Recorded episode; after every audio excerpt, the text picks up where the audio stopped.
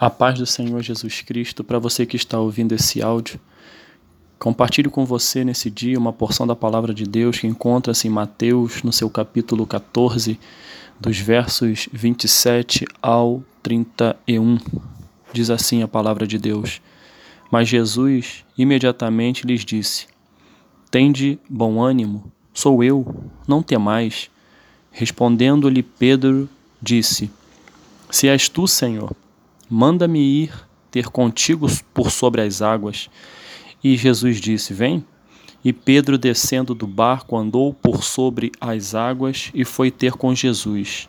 Reparando, porém, na força do vento, teve medo e, começando a submergir, gritou: Salva-me, Senhor! E prontamente Jesus, estendendo a mão, tomou-o e lhe disse: Homem de pequena fé, por que duvidaste? O texto que nós acabamos de ler, eu peguei parte do texto principal. O texto principal fala que Jesus anda por sobre o mar.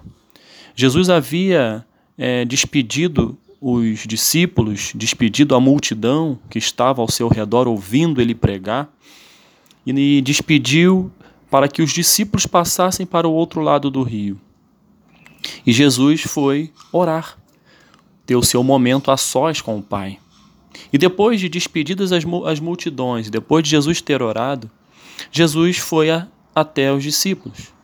E os discípulos estavam numa embarcação distantes do local onde Jesus se encontrava, e Jesus, mostrando o seu poder, né, o poder de Deus que estava na vida de Jesus, Jesus andou por sobre as águas até onde estavam os discípulos.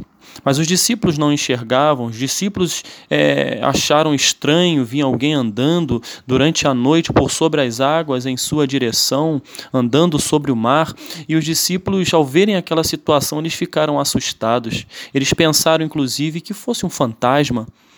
Eles estavam com medo, eles gritavam na embarcação, com medo daquela pessoa que estava vindo. Mas Jesus imediatamente, quando viu o medo no coração dos discípulos, disse: Calma, tem de bom ânimo, sou eu. Não temas, não precisam, não precisam ficar com medo, sou eu. E respondeu Pedro, né, como nós lemos: Se és tu, Senhor, manda-me andar por sobre as águas, como o Senhor aí está andando. Pedro fez prova né, de Jesus. E Jesus disse: Tudo bem, pode vir.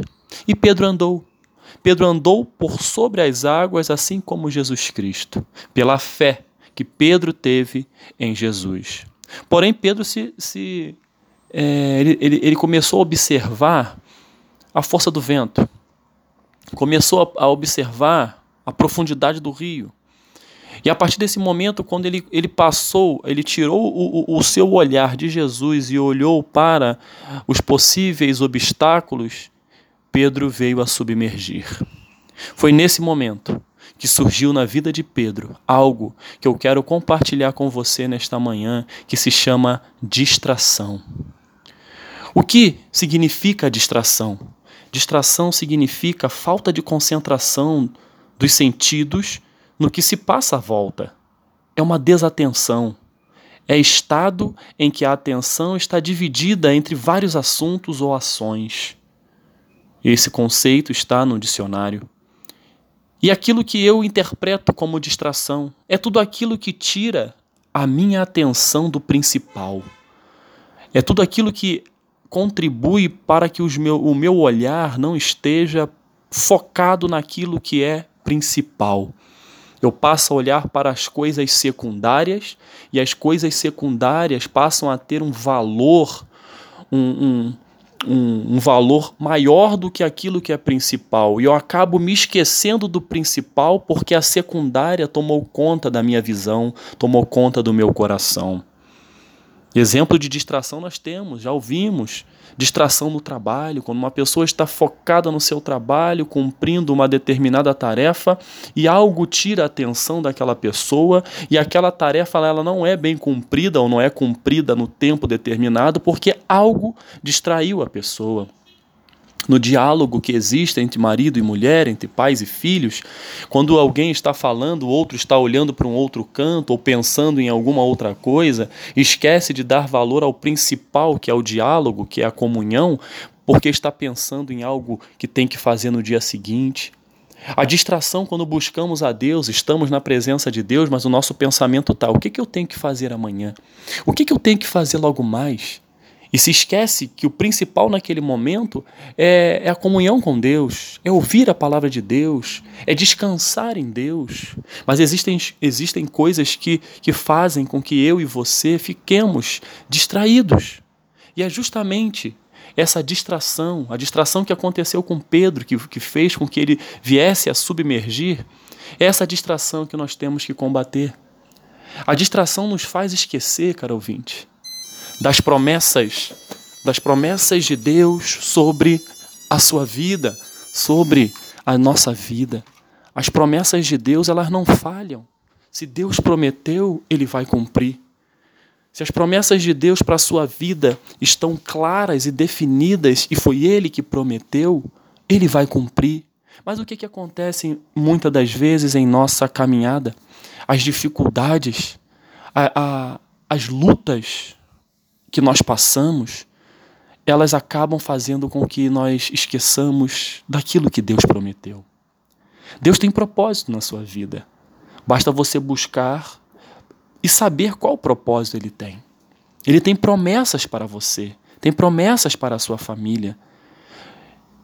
E nesse dia eu quero dizer para você: não permita que a distração venha tirar o seu olhar daquilo que é principal.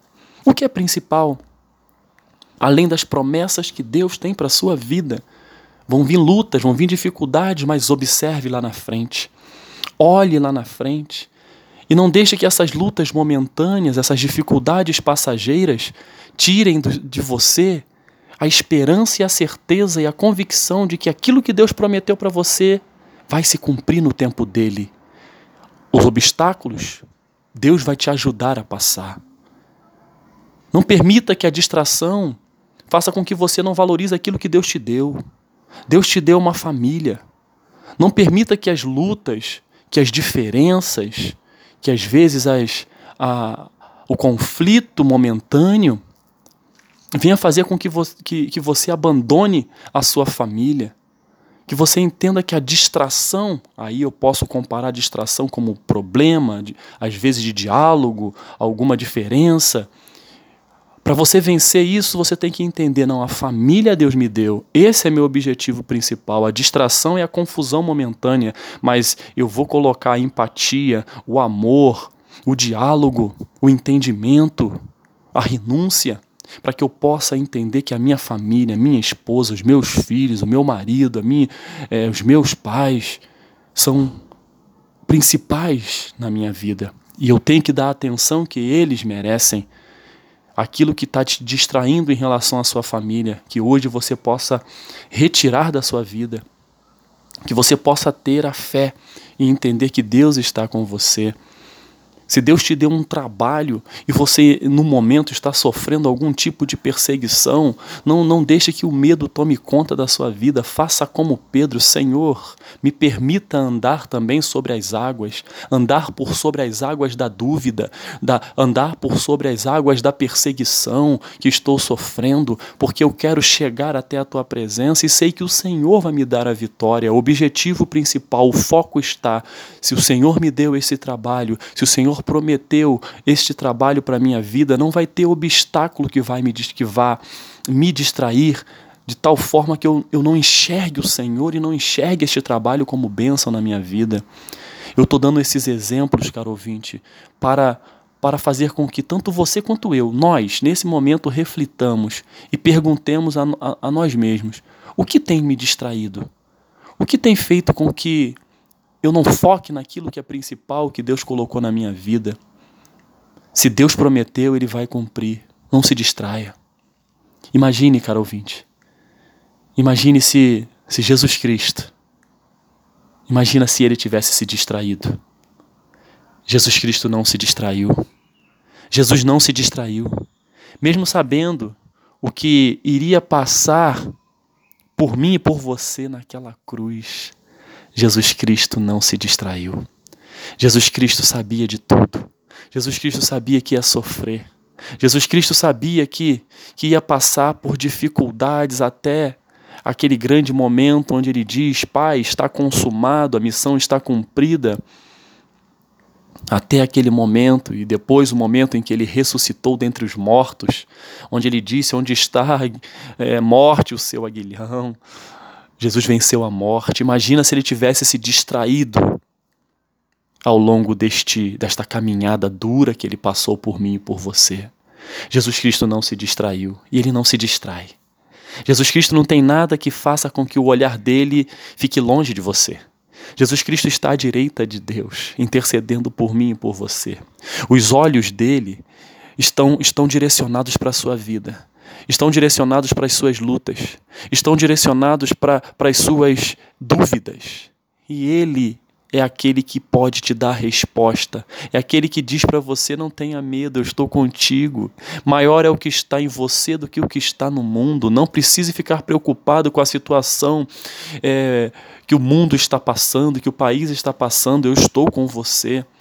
Você não passará fome, eu te sustentarei no meio das dificuldades, no meio do deserto eu vou colocar a nuvem, uma nuvem durante o dia para te para arrefecer, a coluna de fogo durante a noite para te aquecer. Jesus Cristo, Ele não tira o olho de mim e nem de você. Ele está pronto e sempre estará pronto para nos ajudar. Esse é o nosso maior exemplo daquele que nunca se distraiu. No momento de sofrimento no Getsemane, ele disse: Pai, se possível, passe de mim esse cálice, porém, que seja feita a tua vontade. E Jesus Cristo obedeceu, morreu por mim e por você.